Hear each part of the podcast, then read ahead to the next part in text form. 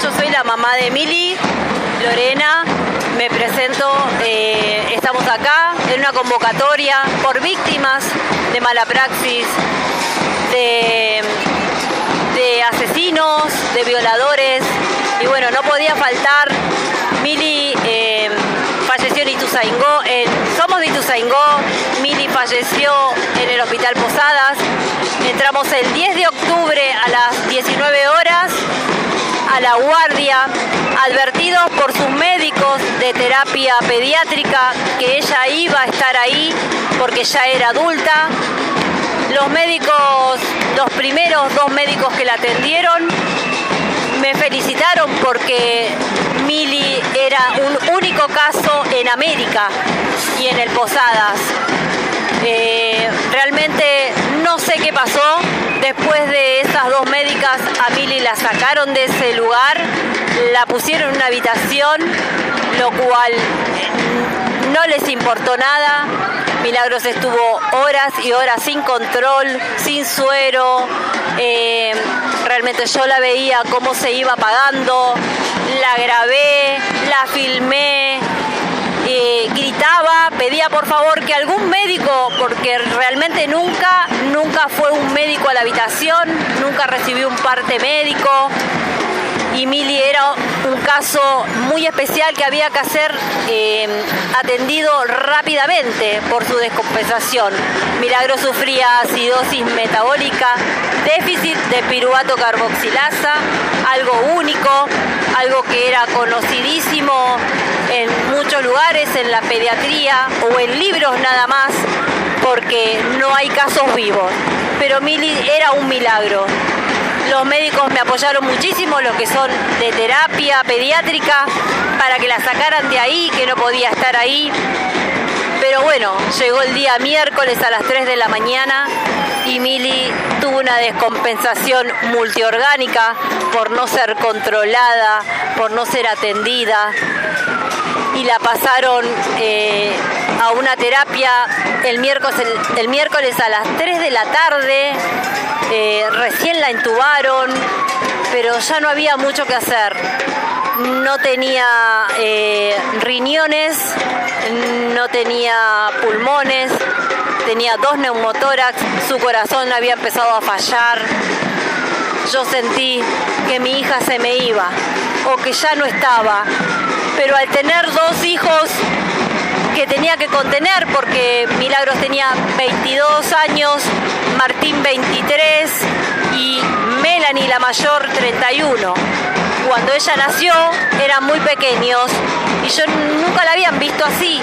Entonces yo no podía caer porque ellos no entendían por qué su hermana estaba tan grave, todas esas situaciones que tuvimos que pasar pensaban que ella podía salir. Yo realmente conociéndola sabía que no iba a ser posible, porque tantas horas entra en acidosis, le falta el oxígeno, no le llega a su cerebro, a sus órganos, sus órganos se contraen. Todo eso lo sabían, pero los médicos, ninguno me escuchó, ninguno me quiso escuchar. La causa llegó a Morón a la UFI número 7 del doctor Rapazo y lo cual me dijeron, la justicia es lenta pero llega. Resulta que a los seis meses voy a ver cómo está, igual iba toda la semana, y me entero que su causa había sido archivada. O sea, eh, no fue, fue todo en vano, yo la grabé, tengo filmaciones, grabaciones, testimonio de sus médicos y no hubo ninguna citación de parte del perito, de parte del fiscal, no conozco la jueza, pero ahora el caso lo va a tomar eh, el estudio del doctor Burlando, porque realmente llegué a él moviéndome, así como estoy acá sola, y me moví a muchos lados sola, porque creo que la verdad tiene que llegar. Los médicos no hicieron lo que tenían que hacer, salvar vidas. No estaban para decirme a mí si tenía que vivir mucho o vivir poco. Ellos no tenían que decirme, sentite contenta porque Milagro vivió mucho. No, ellos tenían que decir, vamos a hacer todo lo que esté en nuestras manos. Y no lo hicieron. Miri estaba en una habitación donde no había oxígeno, en una habitación donde estaba con un suero a 12 horas mínimo, goteo mínimo, para pasarle una medicación por una infección urinaria que dio negativo. Milagros murió sin causa, sin causal. Los signos de pregunta quedaron para ellos como para mí. Pero sin embargo, la justicia no me respondió y yo voy a seguir luchando por esto, porque esto no puede quedar así. Hoy estamos muchísimas víctimas, porque ellos ya no están, pero nosotros quedamos acá para luchar por justicia. No por promesas de políticos, no somos de ningún partido político. Acá somos los padres, los familiares de todas las víctimas que hay en esta Argentina. Muchas gracias al periodista por hacerme la nota. La verdad es que me siento agradecida